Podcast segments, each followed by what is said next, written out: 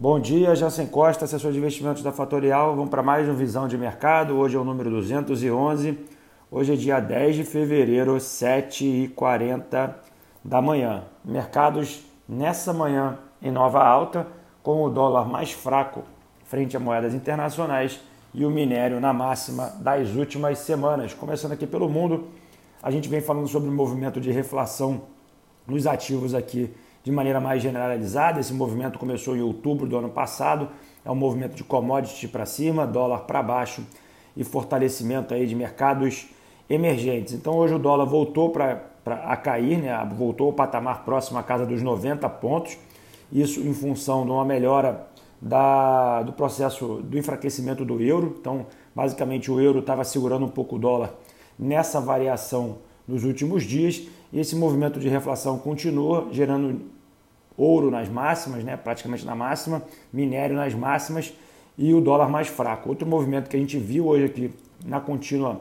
reflação dos mercados é a moeda chinesa. A moeda chinesa chegou a desvalorizar no pregão, hoje, na verdade, se valorizar frente ao dólar. Aconteceu alguma intervenção no mercado chinês que segurou esse movimento de desvalorização da moeda chinesa.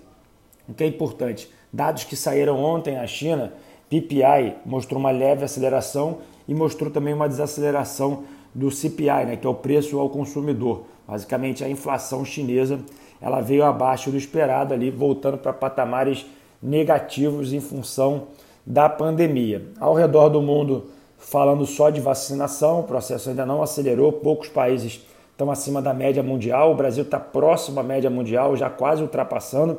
Isso é positivo para o país, positivo também Falando aqui um pouco agora sobre o Brasil, saiu ontem o IPCA. O IPCA veio abaixo das expectativas, um pouco abaixo das expectativas, mostrando que o mercado já estava mais é, negativo do que os dados que vieram. Ontem também, aqui no Brasil, saíram alguns dados uh, de corporativos. O BTG divulgou seu resultado ontem bastante positivo uh, e outros, outros movimentos de mercado uh, relevantes aconteceram e espera-se hoje, com, com, com novas divulgações de resultados, mais movimentação no mercado acionário brasileiro. Hoje temos a Clabin divulgando o resultado, o IRB divulgando o resultado e a TOTUS também.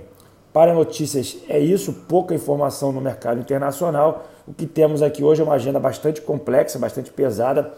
Dados 9 horas da manhã, vendas do varejo aqui no Brasil. 10 horas da manhã, temos o discurso da presidente do Banco Central Europeu, às 10.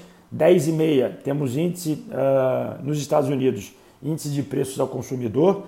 Ao meio-dia temos estoques de petróleo nos Estados Unidos e às 15 horas temos leilão do título de 10 anos nos Estados Unidos. Esse título vem se valorizando frente a, a, a esse movimento de reflação dos mercados, ou seja, a expectativa do aumento da inflação futura está subindo o título de maneira nominal, porém de maneira real o resultado ainda é bastante negativo. Nos mercados, nesse momento, o S&P opera com 3.918 pontos. Isso é maior do que, a, que ontem. Né? Ontem estava 3.902 pontos. Nesse momento, o VIX abaixo da casa dos 24 pontos, opera 23,73. Ontem, nesse horário, era 24 pontos. O petróleo continua se valorizando, 61,59. Ontem era 60 dólares e 60 o barril do petróleo.